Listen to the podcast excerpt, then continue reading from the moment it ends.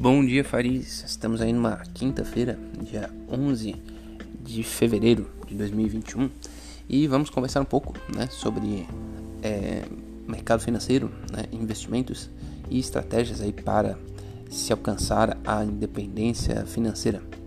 É, sem mais delongas, vamos fazer aí o breve giro do mercado.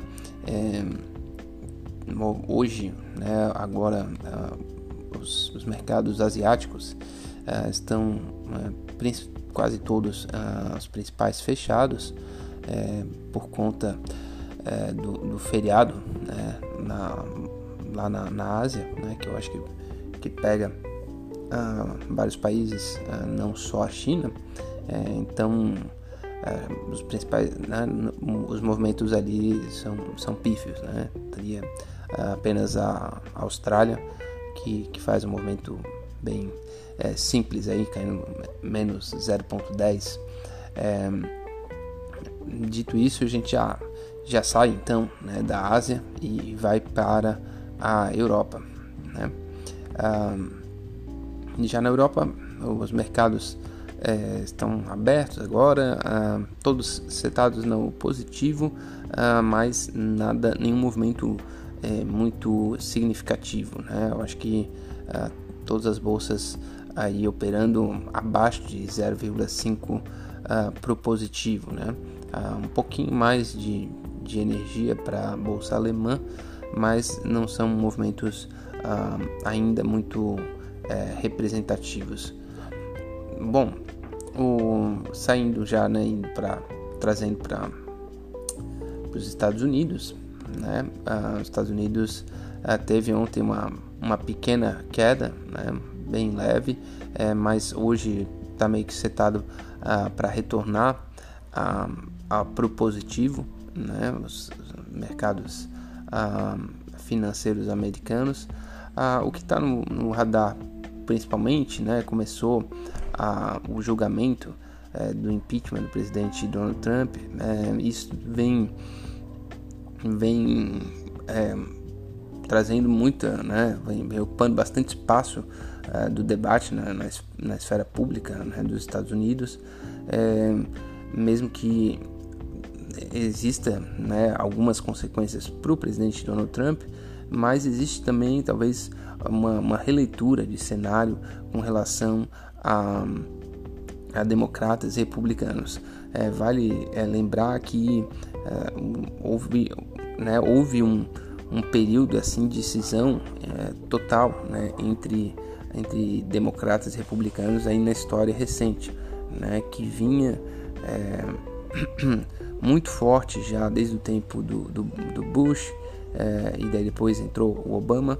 Né, o Obama conseguiu um pouco mais de interlocução né, com, com uma, uma, algumas alas do Partido Republicano, é, mas isso foi, foi ficando cada vez mais forte é, a, a, separação entre os dois partidos à medida que é, se criou as condições para o Donald Trump é, é, chegar. Né? E o Donald Trump basicamente foi sem diálogo, é, e isso é uma coisa que deixou uma série de, de possibilidades né, de políticas públicas é, meio que na mesa. Né? O, o Trump, né, se, se, vocês lembram, reclamou muito disso, né? falou que não conseguiu fazer as coisas porque os democratas não permitiam e não sei o que. É, isso realmente, em, em, certa medida, é verdade. Né? Ah, e, o, e o Joe Biden, né, ele, ele precisa tentar transcender isso. Né? é, se houver continuar havendo uma forte polarização entre democratas e republicanos, ele também vai ter dificuldade de fazer uma, uma série de coisas é, e daí ficar falando que ah, metade do Congresso uh, não, não, aceitou e isso e aquilo né, não, não é uma coisa que leva a lugar nenhum. É, essa, esse movimento aí do, do impeachment do presidente, do ex-presidente Donald Trump é, pode pode sinalizar algum common ground, né? algum lugar para que eles uh, se entendam, né? É, naturalmente buscando aí uh, os republicanos que uh, não, né, não concordam com algumas atitudes né, do presidente Donald Trump e tentar trazer eles para é, conversar sobre outros assuntos, né? É, é, uma possibilidade, não, não se sabe se vai dar certo, né? Política é bastante dinâmico, eu mesmo acho que não sei nada de política, tento, gosto, mas acho que é, cada vez percebo que entendo menos.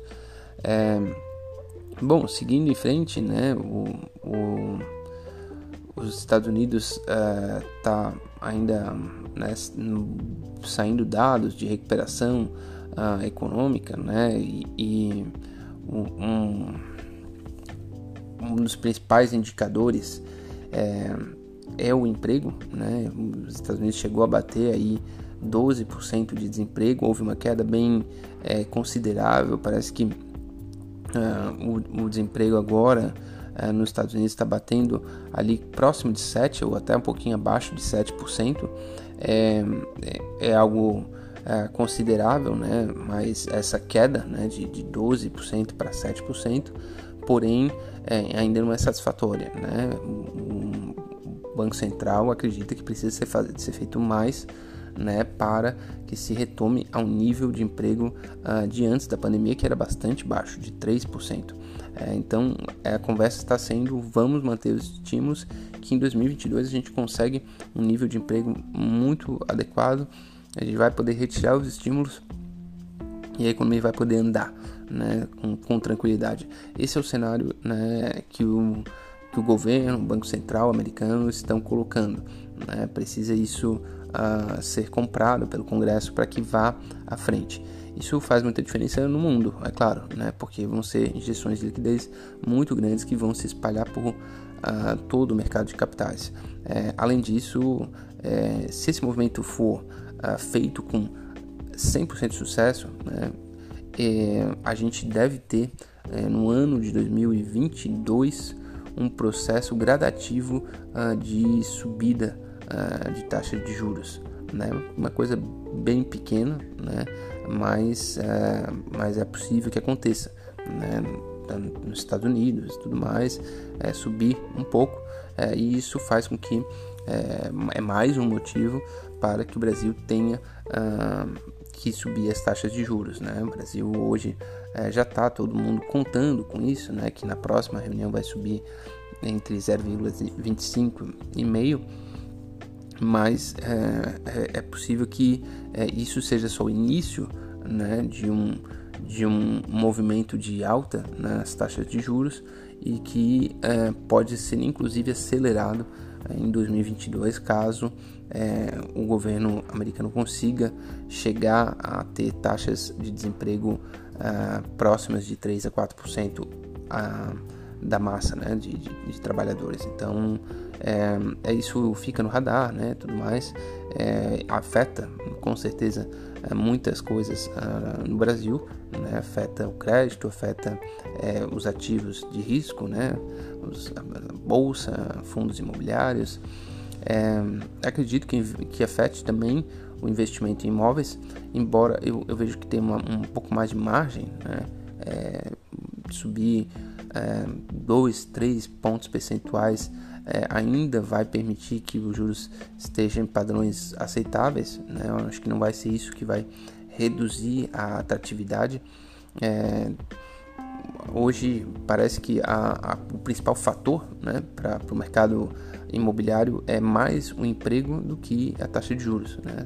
É, precisaria a gente é, também estar, né, assim como os Estados Unidos estão focados em reduzir o desemprego, a gente precisaria também estar reduzindo o desemprego para ter uma massa de pessoas mais uh, robusta conseguindo acessar a casa própria, né? acessar o investimento imobiliário. E, e isso é, é, não está não tá facilmente no radar. Né? A gente tem uma série de, outros, de outras situações que um, parece que isso ainda está é, em segundo plano, né, por enquanto. A gente sabe que é importante, deve, deve entrar na pauta, mas por enquanto o desemprego no Brasil segue alto, né, segue próximo de 14%, é muito alto. É, e, e daí é, o mercado imobiliário não vai é, voar com 14 milhões de desempregados, essa que é a verdade. Né? E isso tem o lado bom, né?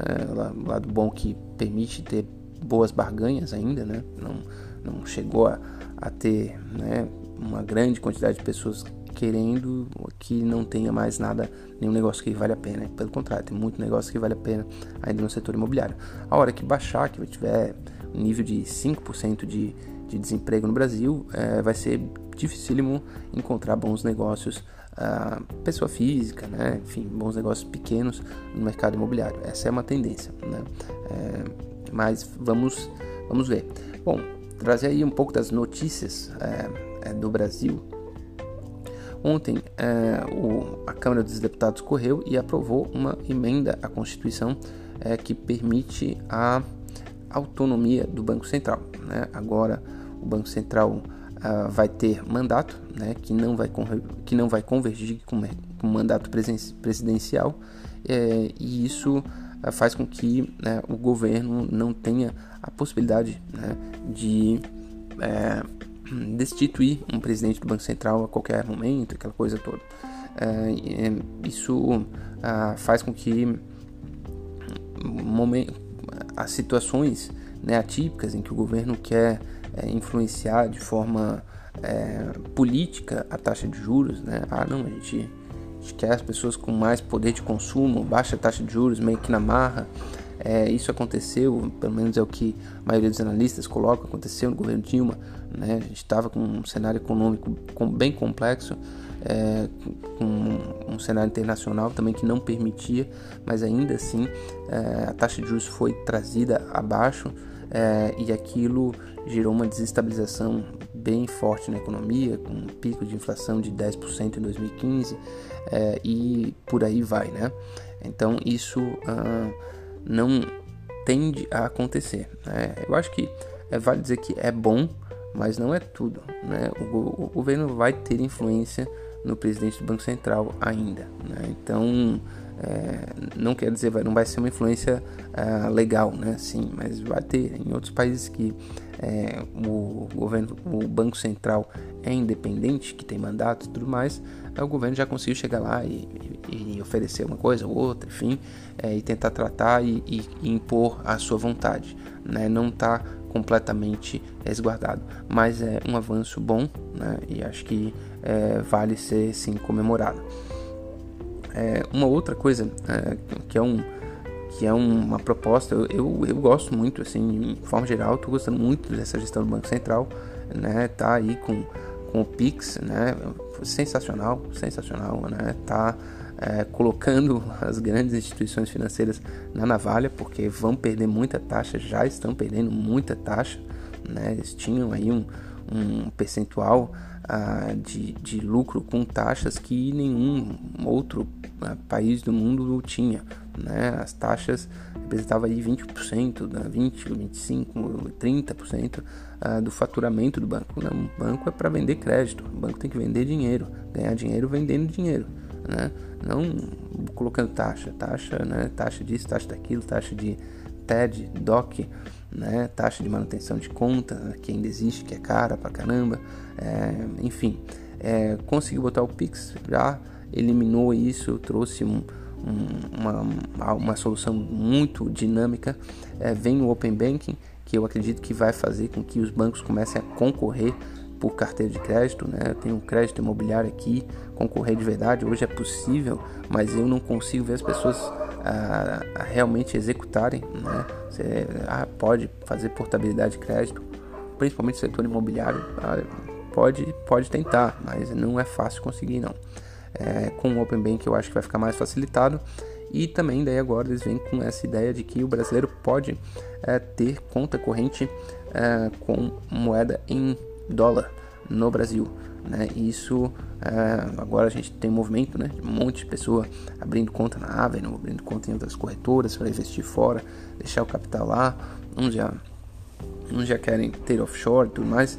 É, eu acho que isso é, tudo, tudo é válido, né? Mas tem que dimensionar um pouco o seu tamanho, né? Se você é muito pequeno, fazer esses movimentos aí não, não vale a pena, né? É, mas é, se o banco criar, né, o Banco Central Brasileiro criar essa conta corrente em dólar no Brasil, puxa, é, é, fica já um, uma mão na roda, né? Porque a princípio acredito que seja uma, um, um movimento com baixíssimas com baixíssimos custos de se fazer. Né? Então você pode ter uma conta em dólar no Brasil, isso é bem razoável para a gente que está começando aí.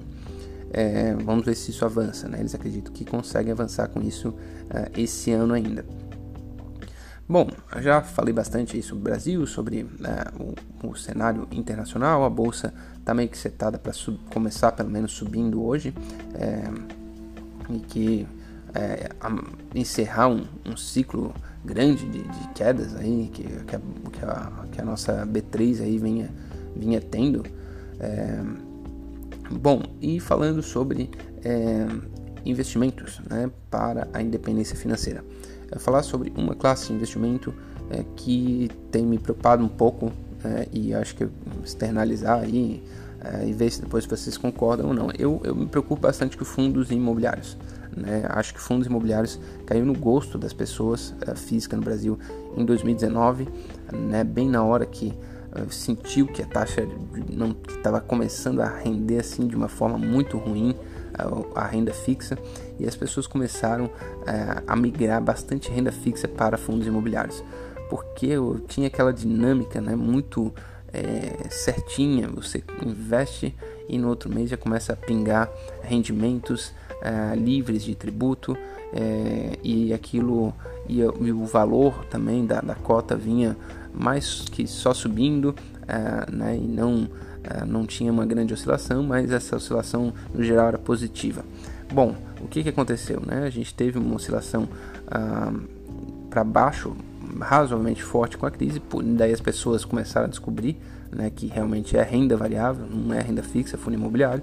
É, os patamares atuais dos fundos imobiliários não recuperaram o período pré-pandemia, né? E ao contrário da bolsa, a bolsa uh, já recuperou, né? O período pré-pandemia.